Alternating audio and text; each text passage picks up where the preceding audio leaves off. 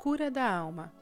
A cura acontece quando o poder que damos aos pensamentos são mais fortes que as barreiras que colocamos em nossas mentes.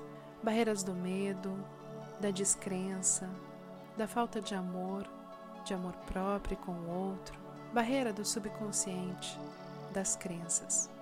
Uma vez me perguntaram, até parece que é fácil ouvir você dizendo tudo isso com essa voz mansa e suave.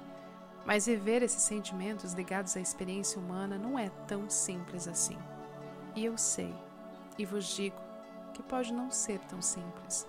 Mas acredite, saiba que vibrar no medo, na falta, na escassez, na ansiedade é mais difícil. Por isso vocês atraem tudo isso com facilidade, porque se esforçam de maneira natural. Inverta os pensamentos, e foque tudo isso para a cura, seja sua ou do planeta. As mãos entrelaçadas com a mente em direção ao Altíssimo sempre te renderá mais bênçãos, mais conhecimento que o contrário de tudo isso. Faça um teste de todo o coração e os prometo que em tudo mudará. O que sente em vosso coração sempre o impulsionará para a vitória.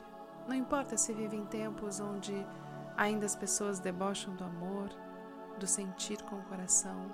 Nós sabemos a importância dele estar puro. Essa é a chave direta para falar com Deus. Não estamos para julgar, estamos para unificar forças e vibrar no bem, no amor, na luz. Afaste a escuridão e ela deixará de existir. Sinta a cura e ela vai ser milagre na sua vida. Mas sinta com amor de todo o coração, de toda a alma, de todo o seu ser a experiência terrena é uma dádiva e vocês ainda passam parte do tempo reclamando dela, reclamando de algumas circunstâncias. A gratidão é a chave para a porta da luz.